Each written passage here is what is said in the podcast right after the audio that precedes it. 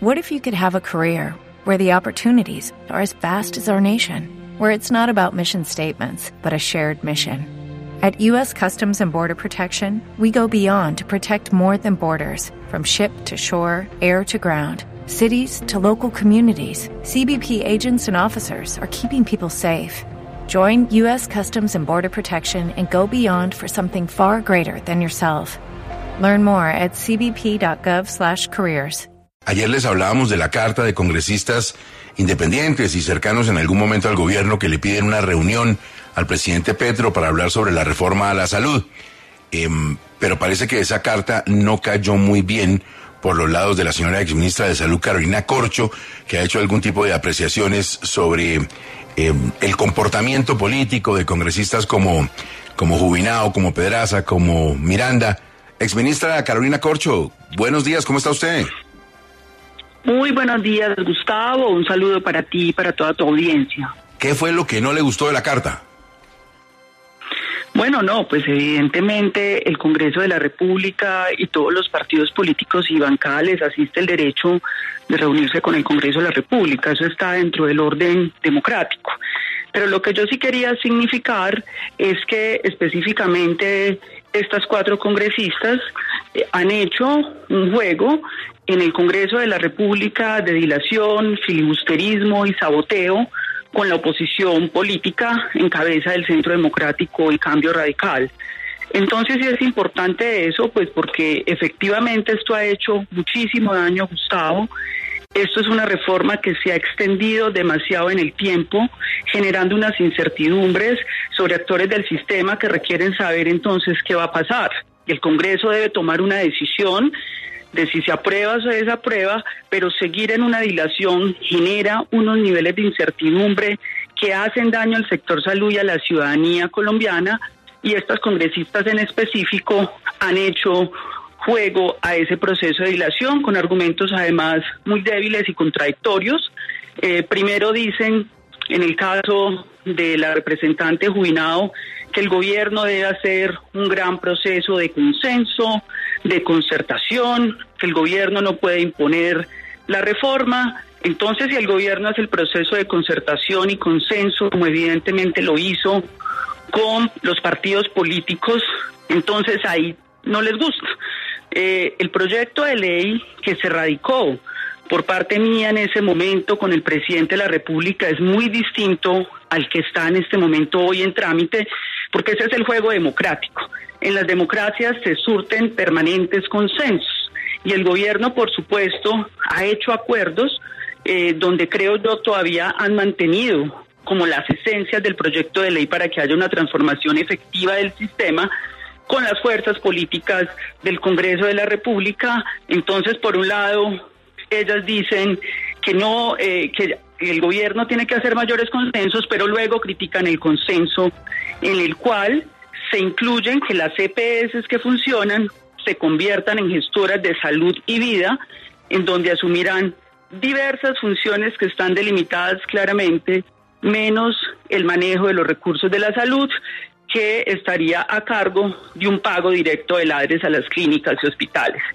Otras contradicciones, por ejemplo, como hacer un, un conjunto de críticas respecto a asuntos que se les ha aclarado. Yo debo contarle a la opinión pública que con el Partido Verde, en el caso mío, yo me senté en Barranquilla, presenté el proyecto de reforma.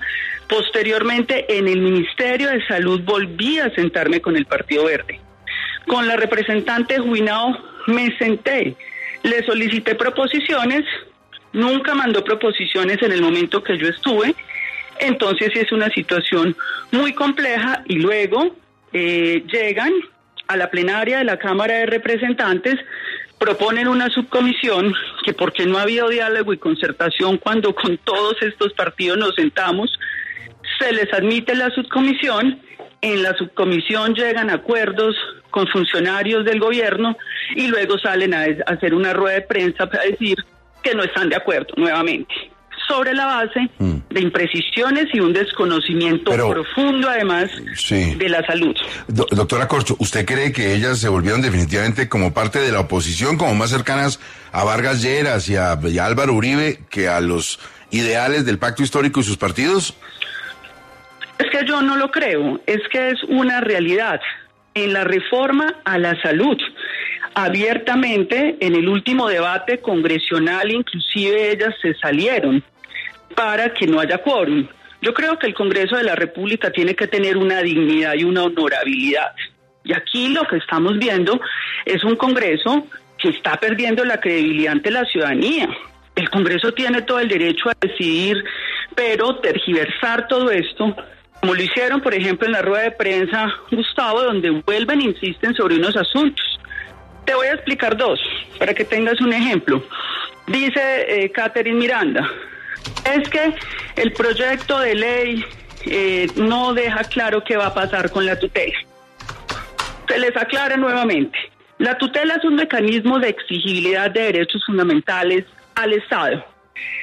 ¿Qué pasa con el, proyecto? Una ley ordinaria no puede cambiar la tutela.